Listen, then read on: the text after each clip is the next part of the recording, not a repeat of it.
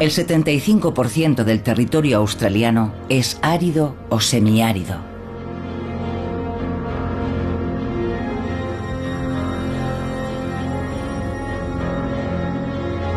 Las sequías son frecuentes y salvajes. Durante el verano, las temperaturas pueden subir hasta los 50 grados a la sombra si hay alguna.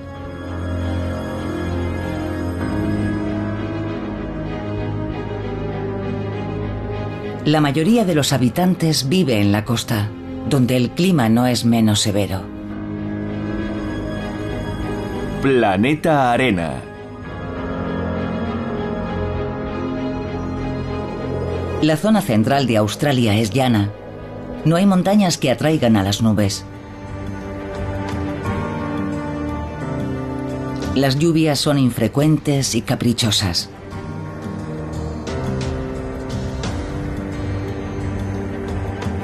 Su arcaica flora autóctona, adaptada al exigente clima, crece en terrenos pobres y áridos.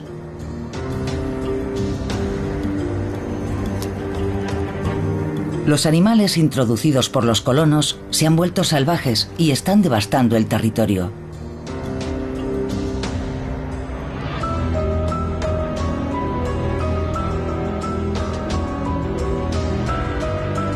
La ganadería intensiva destruye el suelo, debilitado por la sequía.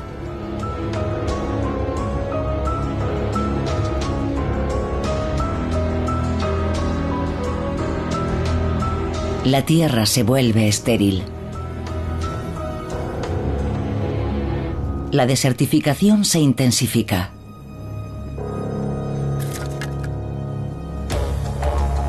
Los aborígenes, que fueron los primeros en llegar, aprovecharon al máximo los recursos locales. Los colonos cultivaban con sus métodos agrícolas europeos. Hoy el suelo australiano está agotado. Para evitar el desastre en este continente desértico debe replantearse todo. Pero ¿cómo y con quién? Australia, el continente desértico. El centro de Australia está ocupado por desiertos. Suman un total de 10. El gran desierto de Victoria, el más extenso de todos, es tan grande como Alemania. La naturaleza está en crisis. Tormentas de arena. Incendios gigantescos. Sequías Inundaciones repentinas. Suelos destruidos.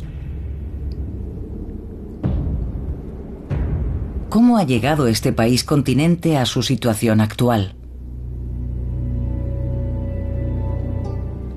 Cuando llegaron los primeros pobladores, hace 40.000 años, el país era mucho más verde y más arbolado de lo que es actualmente.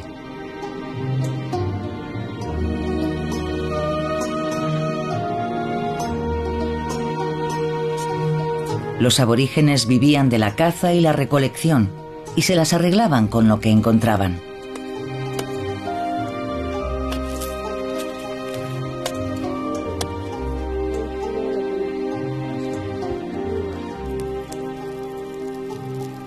Cada fuente proteica se aprovechaba.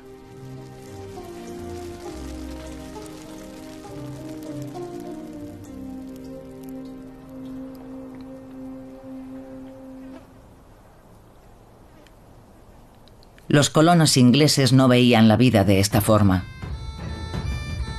Cook desembarcó en la costa australiana en 1770 y la corona de Inglaterra tomó posesión de la isla continente en 1788. Se descubren numerosos minerales, oro. La tierra parece prometedora.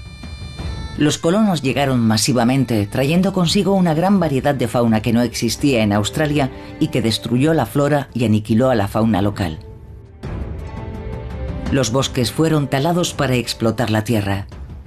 El desastre estaba en camino. Esta zona estaba totalmente cubierta por un bosque y los agricultores lo talaron para cultivar trigo y dar de pastar a las ovejas y el ganado.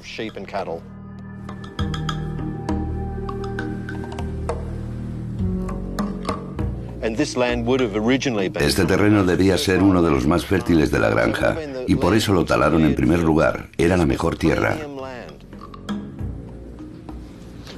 Era uno de los mejores terrenos, ¿verdad?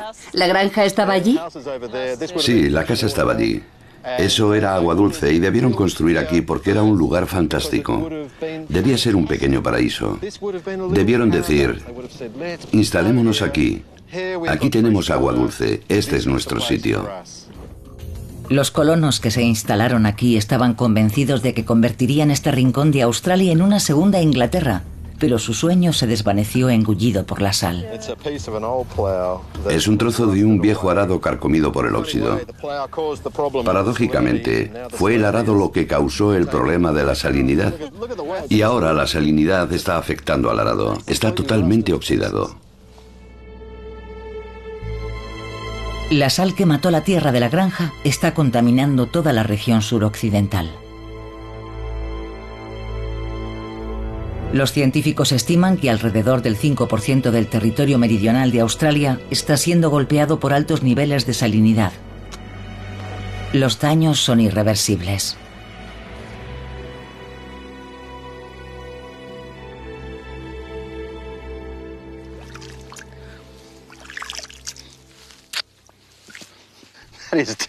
Es horrible. Está más salada que el agua del mar.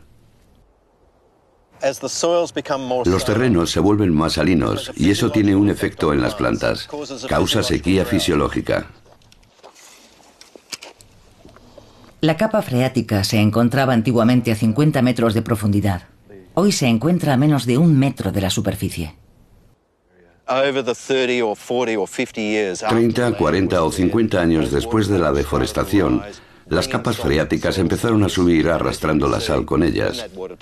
Y como podemos ver, cuando la capa freática se acerca a la superficie, los efectos sobre el suelo son tan devastadores que no solo imposibilita ya el cultivo, sino que la vegetación autóctona empieza a morir también.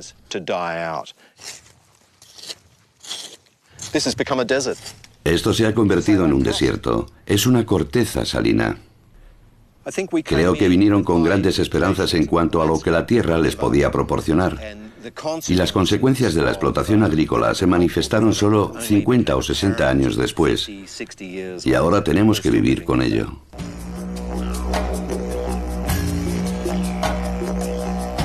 Nada crece aquí. La tierra está abandonada.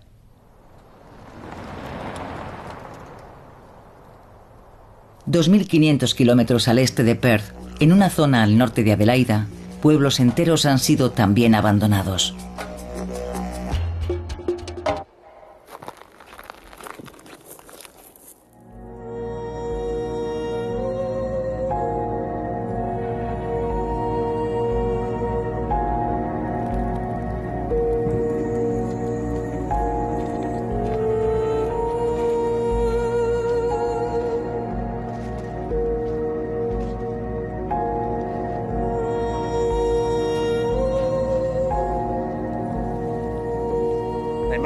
Pensarían estar aquí mucho tiempo por la cantidad de trabajo que invirtieron.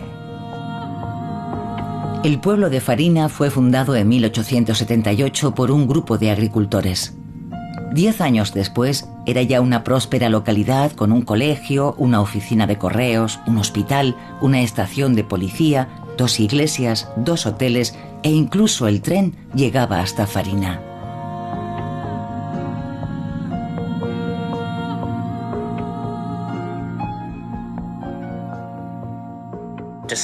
Ver desaparecer un pueblo tan grande es algo muy fuerte, ¿verdad?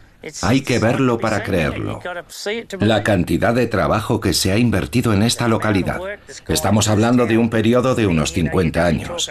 Desde la construcción de la ciudad, una pequeña ciudad, hasta lo que vemos ahora, un lugar deshabitado donde ya no vive nadie. Es un pueblo fantasma.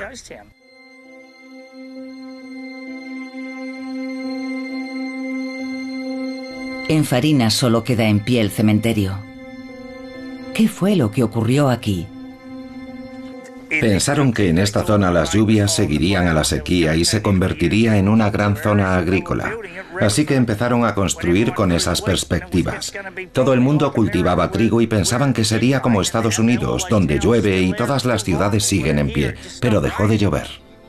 Los colonos se dieron cuenta demasiado tarde de que Australia no era América ni Inglaterra. Aquí las lluvias caen durante 10 años y todo reverdece. Luego, sin previo aviso, la lluvia cesa y la región sufre una terrible sequía que puede durar 10 años. Los agricultores locales no pudieron prevenirlo. Me gustaría poder decir que esto no es el principio del desierto, pero en la estación mala sí lo es. Cuando llegan los años secos y de vientos cálidos, esto se convierte en un desierto. En la región de Farina, otros pueblos han tenido el mismo final. En la década de 1850, Cancaya albergaba 70 familias. 50.000 ovejas pastaban en sus tierras.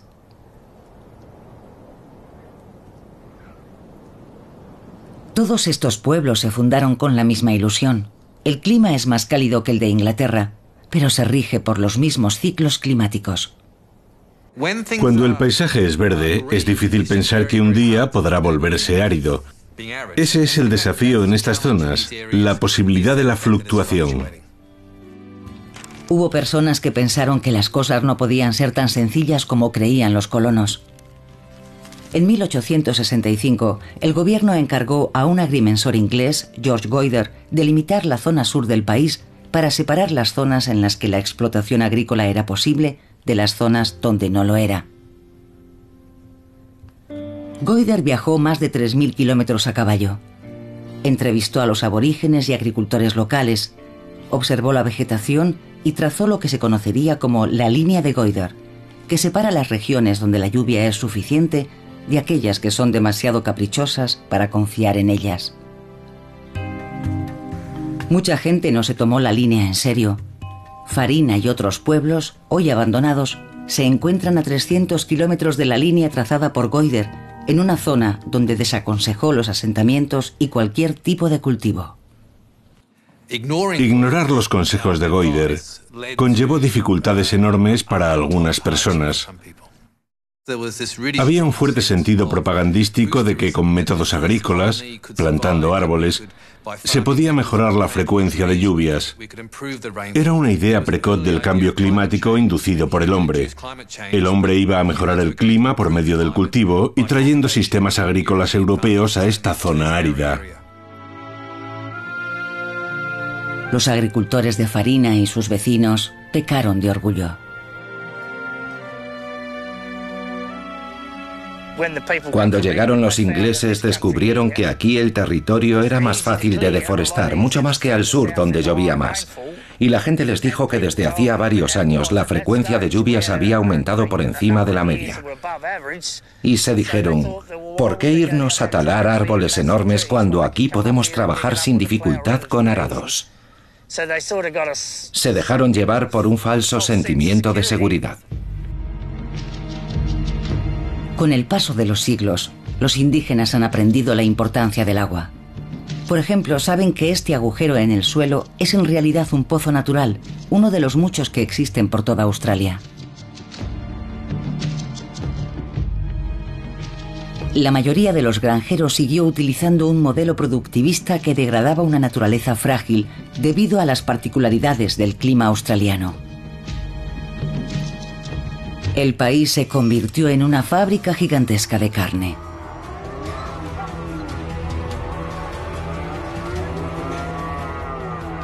Alguien sube a 258, vendido por 256. Se crían 104 millones de animales, principalmente para la exportación. Si tenemos en cuenta el terreno dañado debido a los métodos de pastoreo, nos daremos cuenta de que el precio a pagar por un bistec australiano es exorbitante.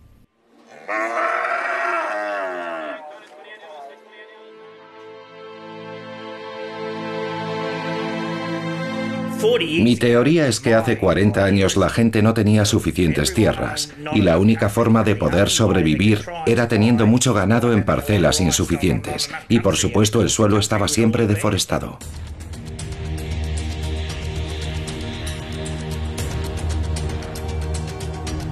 A pesar del daño que causan, estos métodos devastadores parecen imparables.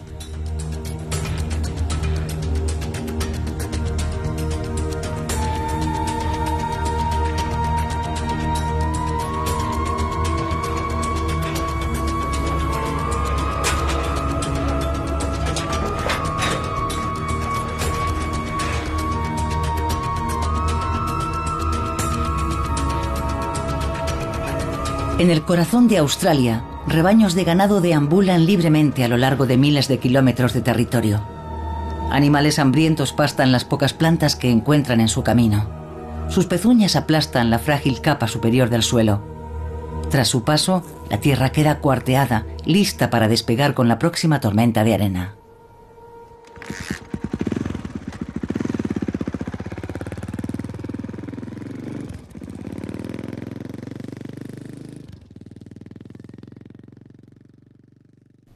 En estas zonas semidesérticas, el ganado está siempre al límite de la supervivencia, y cuando la sequía se prolonga demasiado, la existencia de unas zonas agrícolas tan extensas no es suficiente para salvarlo.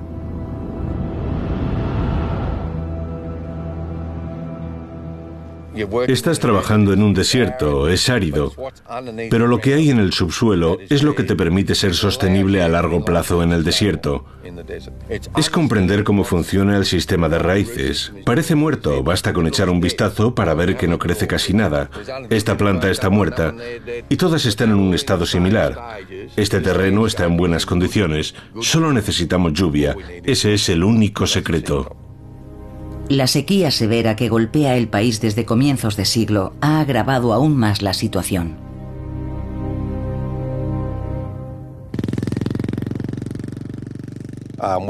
En algunos pluviómetros hemos medido solamente lo que equivale a 5 centímetros al año y otros lugares han tenido entre 10 y 13. Se trata de operar con el ganado en los lugares donde está el alimento y asegurarse de cuidar la tierra con una sostenibilidad a largo plazo. Es necesario saber siempre el forraje con el que cuentas y calcular el peso total del ganado que puedes tener en las hectáreas que posees. Cuando la lluvia intensa regrese, Rick Britten no dudará en triplicar su ganado.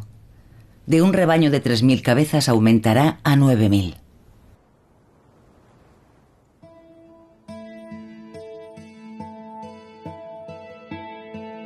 Aunque algunos ganaderos han sido capaces de sobrevivir haciendo malabarismos en condiciones de sequía, muchos tienen ya los pies hundidos en el barro.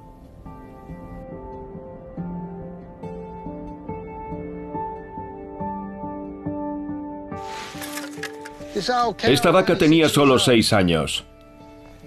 380 vacas de este rebaño murieron de hambre y de sed. Estamos al final de la estación lluviosa, por así decirlo, y todavía no la hemos visto. Aunque llueva en invierno, no lloverá hierba. Los granjeros de la región se están viendo obligados a vender sus vacas reproductoras, la clave de su programa de cría. Estamos vendiendo todas estas hembras. Les cortarán la cabeza y las triturarán para hacer hamburguesas con las que se alimentan los americanos y los chinos. Y cuando cortas la cabeza a una hembra ya no podrá criar a otro becerro. La amarga ironía de Richard nos da la medida de su desesperación. En los últimos tres años no ha obtenido un solo dólar de ganancia con su granja, todo lo contrario. Al igual que el resto de los granjeros, está endeudado hasta las cejas. Richard y sus vecinos ganaderos de Longreach, en Queensland, están haciendo todo lo posible por salvar su ganado, enviándolo más cerca de la costa, a miles de kilómetros de sus ranchos.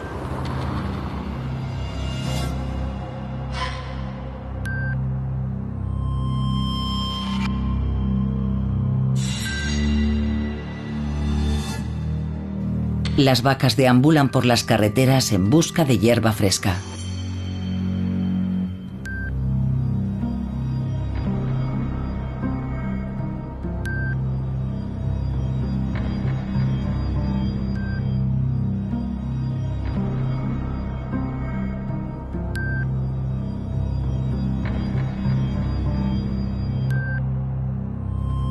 Los vaqueros vigilan los rebaños lo mejor que pueden. La manada está desesperada. Cada día camiones cisterna abastecen de agua a los animales sedientos. La agricultura, cuyos modelos son importados directamente de Inglaterra, ha llegado a su límite.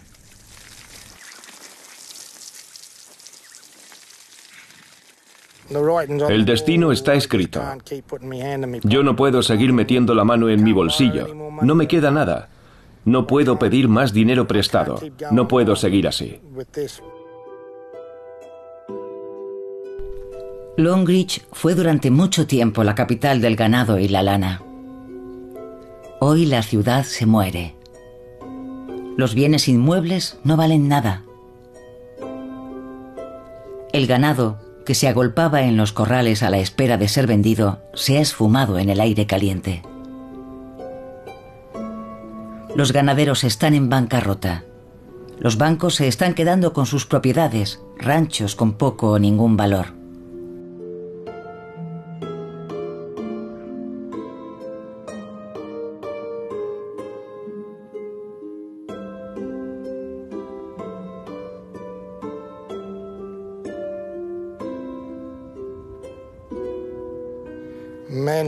Los hombres se deprimen y no hablan con nadie. Y por supuesto, ya sabemos lo que sucede. Piensan que lo mejor es dejarlo todo.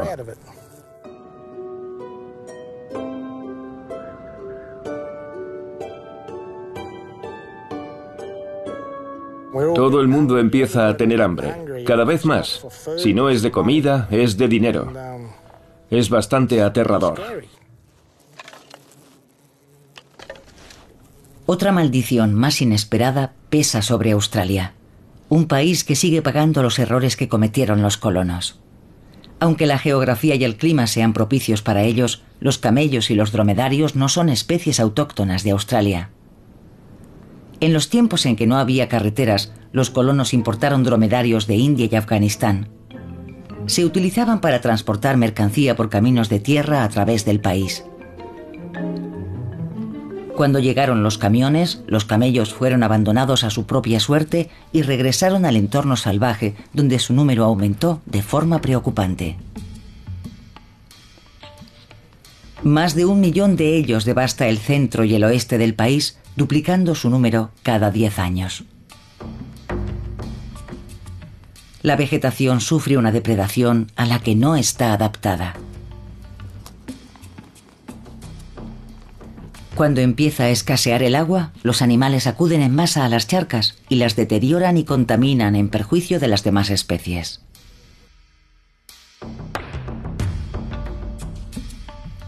Cuando la sed empieza a hacer mella, se vuelven agresivos. Irrumpen en los pueblos y destruyen todo aquello que contiene agua. Inodoros, aparatos de aire acondicionado, depósitos, bombas de agua.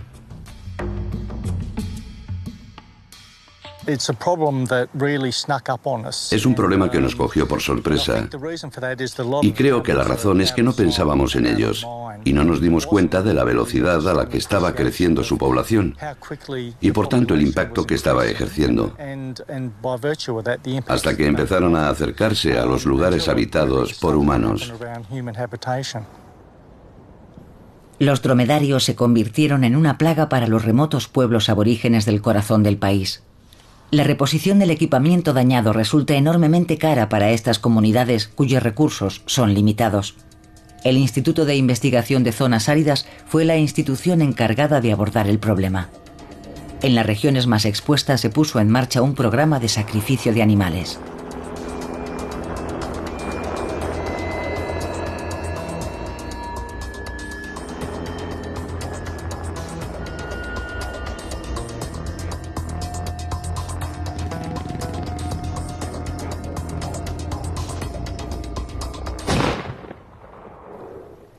Menos de cinco años fueron sacrificados 170.000 animales.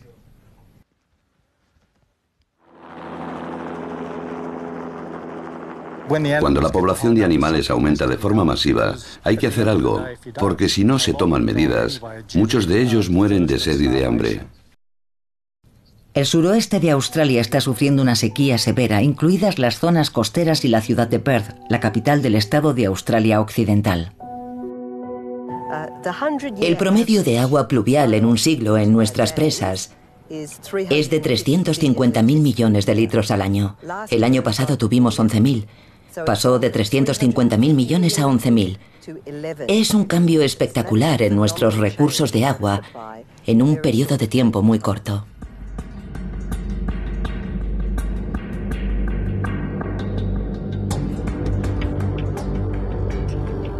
La escasez es tal que el país no tiene otra opción que desalinizar el agua del mar para convertirla en agua potable. La planta de Binningup abastece de agua potable a Perth y su región. Existen varias técnicas diferentes para producir agua potable a partir del agua del mar. La planta de Binningup utiliza un método denominado osmosis inversa, que es el más fiable y el menos caro. Cada día se producen 140.000 metros cúbicos de agua. La planta desalinizadora es como un filtro. Al principio tenemos agua de mar. Si imaginamos que una molécula de agua tiene el tamaño de una pelota de ping-pong, una molécula de sal tendría el tamaño de una pelota de tenis. Así que cuando el agua pasa a alta presión a través del filtro, el agua lo atraviesa y la sal queda atrás.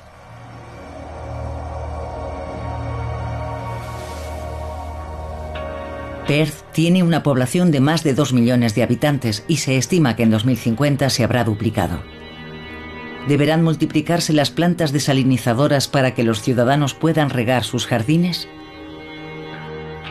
Que haya más habitantes no implica más consumo de agua. Nuestra población ha aumentado un tercio en los últimos 10 años. El consumo de agua ha descendido un tercio. Los habitantes de Perth utilizan por persona un tercio menos de agua de la que consumían hace 10 años. Hemos educado a la comunidad y trabajado con ella para no desperdiciar agua y comprender hasta qué punto es un bien muy preciado. Nuestros planes de futuro asumen que no volverá a llover nunca más.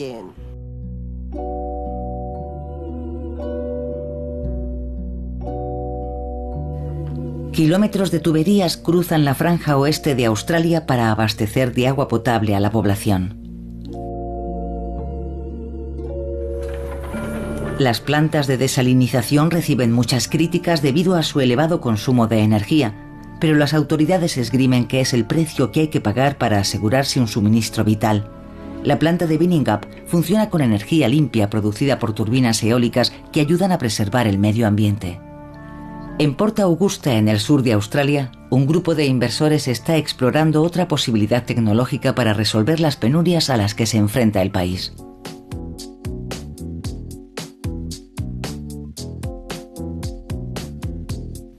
En este árido paisaje se encuentra un centro de investigación piloto con un invernadero de 2.000 metros cuadrados en el que se cultivan hortalizas que crecen ajenas a las restricciones climáticas externas. Con paneles solares concentramos la energía térmica del sol. Gracias a la desalinización térmica, hirviendo agua salada obtenemos agua dulce y con una turbina de vapor producimos electricidad.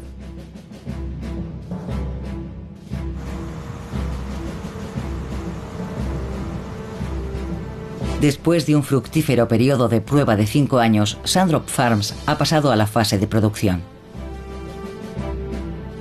Cuatro invernaderos gigantes, cada uno con una superficie de 5 hectáreas, están en plena construcción. En ellos se cultivarán 880.000 plantas de tomate que cubrirán el 10% de la demanda nacional. El agua se bombea desde el cercano océano y la energía solar es capturada por 23.000 paneles controlados individualmente por GPS para una óptima eficiencia.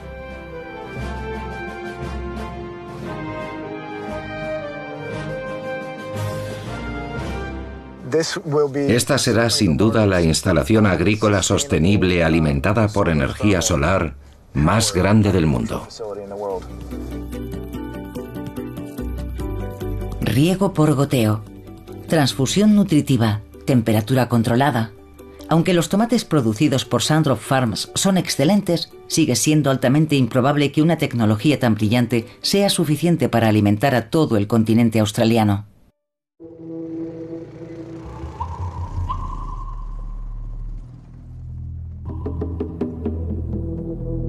Hoy en día, los agricultores australianos se sienten atrapados en un callejón sin salida.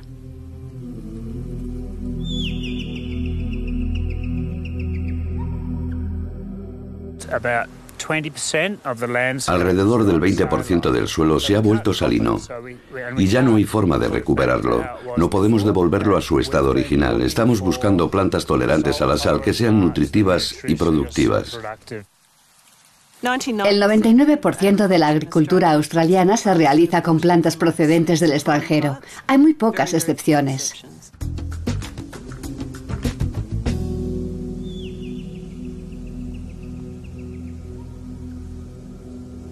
Ha llegado el momento de que los investigadores vuelvan su mirada hacia el desierto y fijen su atención en especies de plantas autóctonas, a menudo despreciadas y descuidadas, que sin embargo han sabido adaptarse al clima y servir de alimento a la fauna.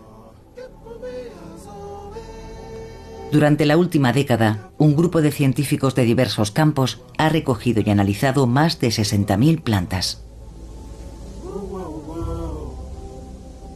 Si alguien dice que tiene la planta adecuada que proporciona una ración completa de alimento a tu ganado, está mintiendo. No existe tal planta. Lo que buscamos es una combinación de plantas. La zampa australiana, cuyo nombre científico es Atriplex numularia, reúne varias cualidades que buscan los científicos. Esta planta crece en el desierto de Australia Central. Es un ejemplo perfecto de la adaptación de la flora autóctona a las duras condiciones climáticas del continente australiano. Aquí pueden crecer con apenas 100 milímetros de precipitaciones. La lluvia que cae en nuestra zona agrícola es más de lo que estas plantas necesitan. Sabemos que saldrán adelante. Son plantas autóctonas.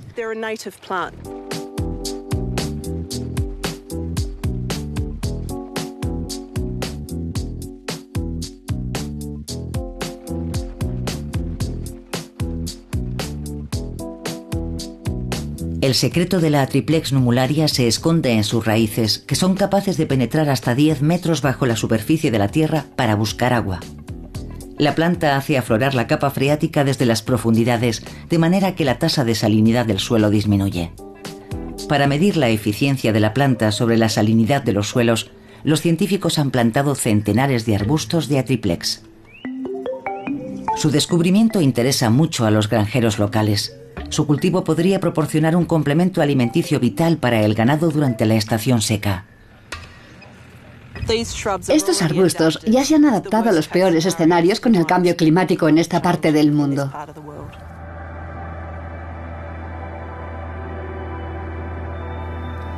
Aunque la triplex numularia abre perspectivas muy prometedoras, no será suficiente para alimentar a todo el ganado australiano. E incluso si eso fuera posible, nunca es aconsejable poner todos los huevos en la misma cesta. De modo que la investigación sobre especies nativas continúa más intensamente que nunca.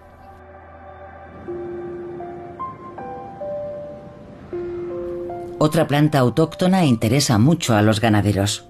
Se la conoce como hierba Mitchell una planta cuyas cualidades ya fueron reconocidas a mediados del siglo XIX por el explorador escocés Thomas Mitchell, pero que fue posteriormente desdeñada y olvidada como muchas otras especies locales.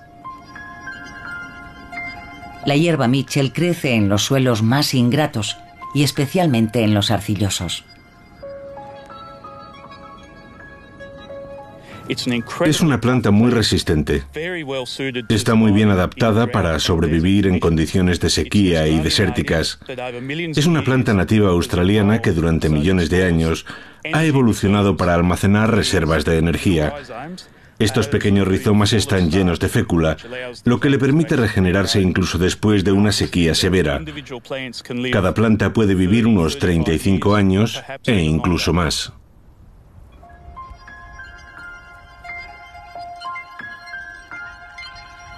David Phelps recoge regularmente muestras en cada parcela de experimentación.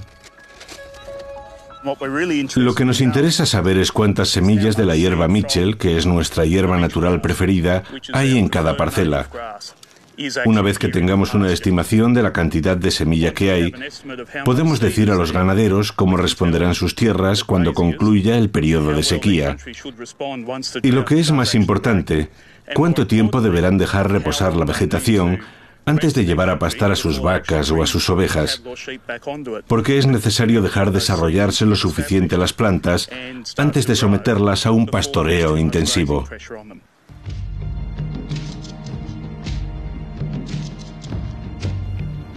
Los científicos intentan mejorar las tierras para la cría de ganado. Los granjeros también están experimentando de manera empírica. Mi padre poseía una parcela de tierra y jamás pensó que podía agostarla con el pastoreo, pero es lo que ocurrió. Agostó la tierra hasta dejarla pelada. Casi todos los años el ganado moría de inanición. Puede imaginarse el desastre que sobrevino. Él mismo creó una sequía, la tierra se quedó prácticamente yerma. Cuando el padre de Bob se estableció aquí en 1920, el paisaje era verde y el suelo fértil. Introdujo demasiado ganado en la tierra y fue el principio del fin para la granja.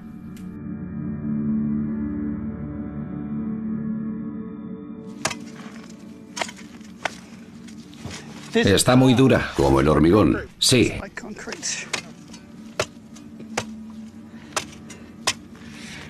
Nada puede crecer aquí. No, En un día caluroso, la superficie puede alcanzar los 60 grados. Ya. Las plantas no pueden crecer. No, está demasiado caliente. Esta parcela lleva cerrada 25 años y sigue igual. Y si no hacemos nada, no cambiará. Además, sopla mucho el viento. Si es lo bastante fuerte, lo arranca todo. En muchos lugares de Australia, el sobrepastoreo solo ha dejado grandes extensiones de tierra roja caliente en las que nada puede crecer. Tenemos los horizontes A, B y C.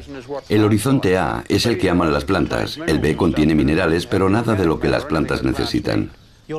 La tierra contendrá minerales, pero nada más.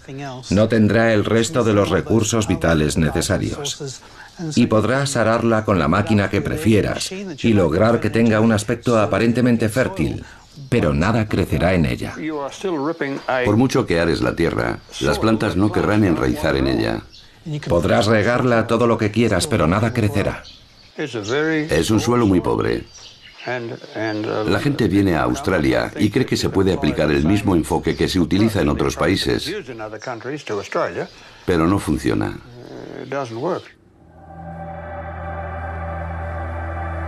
Bob heredó la granja de su padre en 1960.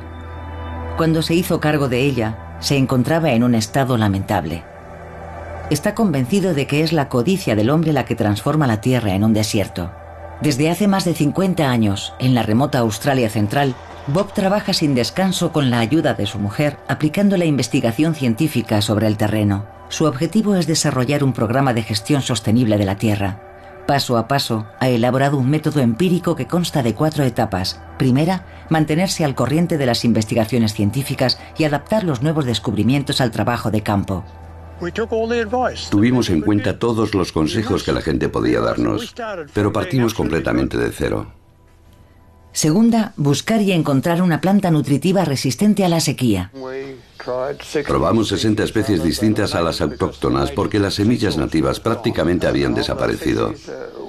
Y de las 60 especies tuvimos únicamente un éxito. Tercera, reducir las cabezas de ganado. ¿Cuál era la tasa de ganado recomendada por el gobierno para una propiedad de este tamaño? 3.000 cabezas. Y ahora solo tienes una décima parte. Tenemos 300 cabezas en un área de terreno equivalente. Entiendo. Cuarta, evitar la desaparición de la tierra fértil. Bob tuvo la idea de construir muros alrededor de las zonas más afectadas para evitar que el viento arrastrara los elementos vitales de la tierra.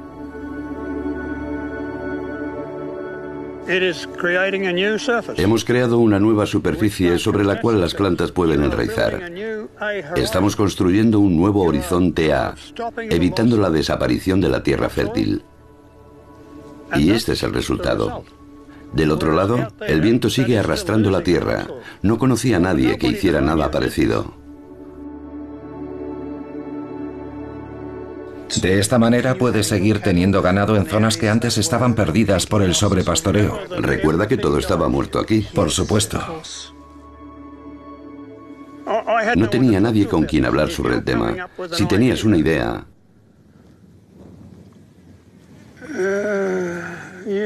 Había muy pocas personas con las que podías compartirla, porque te tomaban por un idiota. Si se lo explicas a la gente, te preguntarán, ¿cuántas cabezas de ganado más podemos tener para ganar más dinero? Introducirían demasiado ganado que se lo comería todo y volverían al punto de partida.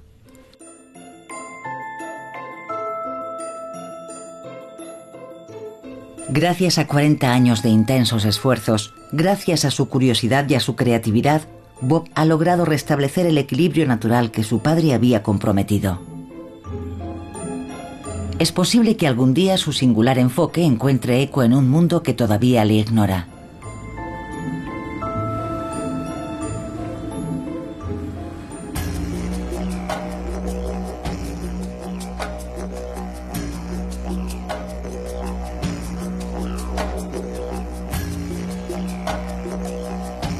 Para gestionar la tierra, los aborígenes recurren a su más antiguo aliado, el fuego.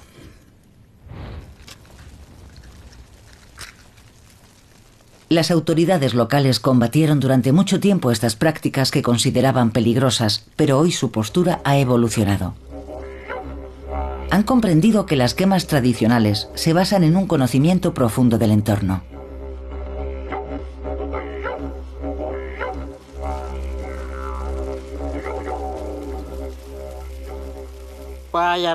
Recurrimos al fuego para estimular el crecimiento de plantas de las que nos alimentamos, como los tomates silvestres. También lo hacemos para estimular el crecimiento de la hierba de la que se alimentan los canguros. La tierra renace del suelo ennegrecido.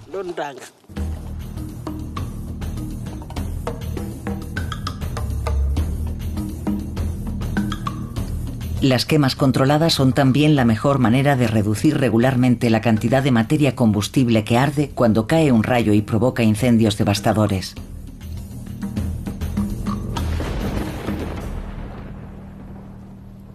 Los grandes incendios espontáneos calcinan la vegetación hasta la raíz, mientras que las quemas controladas conservan la parte viva de las plantas.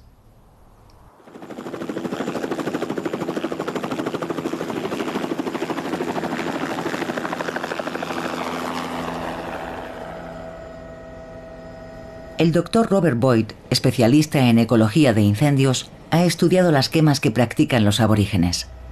Allí donde la tierra no ha sido quemada, prolifera una planta del desierto llamada Spinifex. La Spinifex ocupa los ambientes más secos, calientes y extremos de Australia. El doctor Boyd sospecha que para imponer su dominio, la Spinifex produce una sustancia química alelopática que envenena o asfixia a las otras plantas circundantes. Son capaces de impedir que otras plantas crezcan.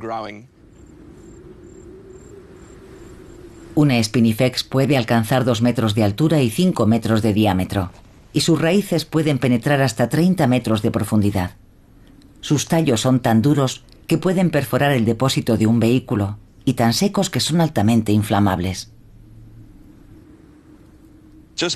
Bajo la superficie del suelo puede haber 20, 25 o incluso 30 especies diferentes de plantas en forma de semilla, esperando las condiciones adecuadas para emerger.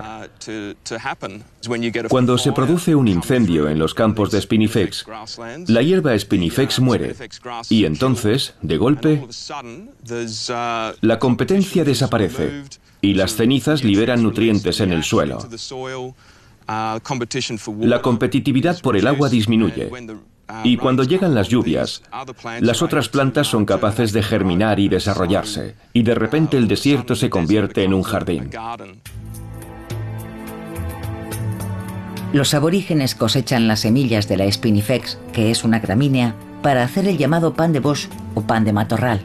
Cuando lo consideran necesario, prenden fuego a la planta para liberar los suelos de su dominio asfixiante.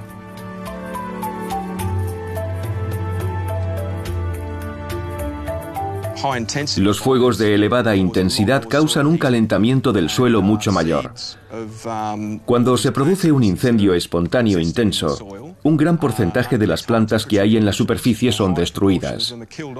Y entonces no hay comida para alimentar a los aborígenes. Así que el fuego y el hombre van de la mano en los paisajes de Spinifex.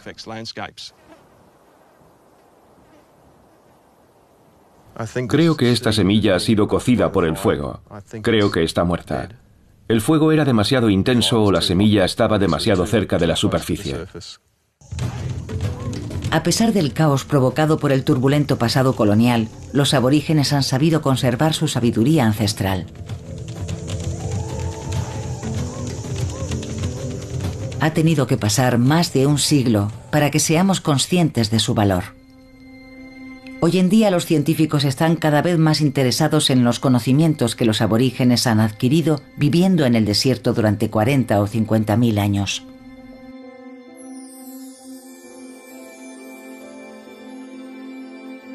En una lucha por comprender mejor sus desiertos, el gobierno australiano puso en marcha el proyecto Bush Blitz, un vasto programa para inventariar la fauna y flora silvestre australiana se calcula que tres cuartas partes de las 750.000 especies presentes en el continente siguen siendo desconocidas.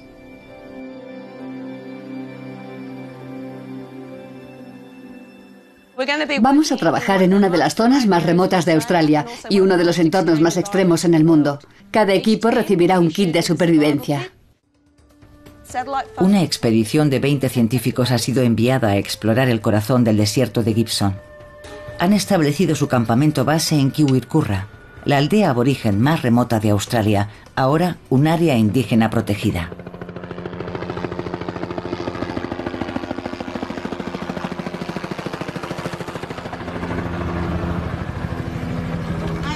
Los científicos cuentan con la ayuda de los ancianos de la comunidad.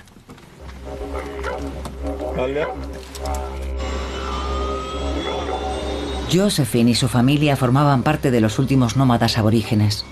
Recuerda la verdadera ciencia del bush que sus padres le transmitieron como legado.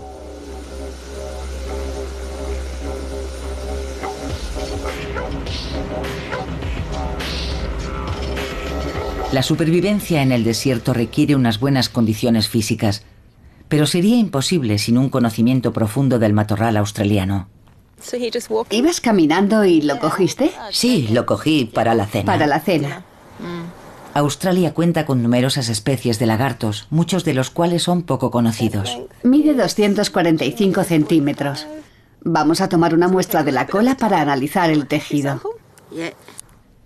Este espécimen es un lagarto de lengua azul, un ejemplar joven.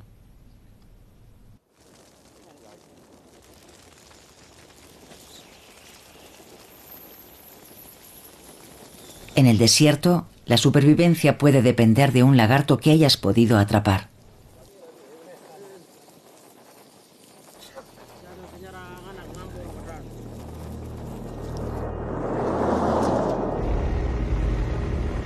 Los científicos estudian también la entomofagia, es decir, el consumo de insectos comestibles por parte de los aborígenes que se alimentan de larvas de coleópteros, hormigas de miel y larvas de una mariposa nocturna. En los periodos de sequía largos y rigurosos, cuando escasean los canguros y lagartos con los que alimentarse, pueden contar con esto. Están llenas de proteínas y de grasas saludables.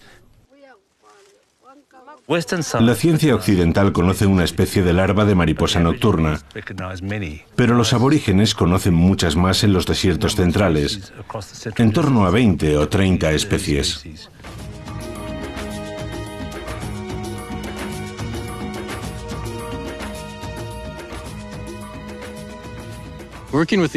Trabajar con los aborígenes es una buena cura de humildad. Ellos saben cómo sobrevivir aquí y saben cómo encontrar comida donde nosotros pensamos que no hay nada. Donde nosotros no vemos agua, ellos la encuentran. Están llenos de recursos. Son brillantes siguiendo el rastro de los animales. Esta es su tierra, forman parte de ella, saben vivir aquí. Y te sientes un poco como un niño cuando llegas a un lugar como este y ves hasta qué punto están adaptados a su entorno y lo poco que sabemos nosotros. Durante un vuelo en helicóptero sobre el desierto de Gibson, el equipo científico descubre un lago que no figura en ninguno de sus mapas geográficos ni en ninguna imagen por satélite. Un asombroso oasis que alberga una vida exuberante. Lo último que me esperaba era estar con los pies en el agua en medio del desierto. Es increíble. Esta isla llena de vida y exuberante verdor, en un paisaje calcinado por el calor, evoca un profundo sentimiento de irrealidad. Es una demostración de que la vida persiste incluso en lugares en los que resulta inconcebible. Te infunde esperanza, solo hay que esperar a que llueva. Los científicos no saben qué impacto tiene el desierto en las sequías. ¿O qué impacto tiene el desierto en los incendios masivos que destruyen los hogares? Ni siquiera sabemos si el desierto se está expandiendo. Por eso estamos aquí, para intentar averiguarlo y ayudar a unir las piezas del rompecabezas. Australia ha reconocido finalmente que los aborígenes que conocen este entorno mejor que nadie pueden ayudar a replantearse la vida en la inmensidad de Australia Central un lugar que los colonos creyeron una vez que podían domeñar y que hoy se escapa a su control.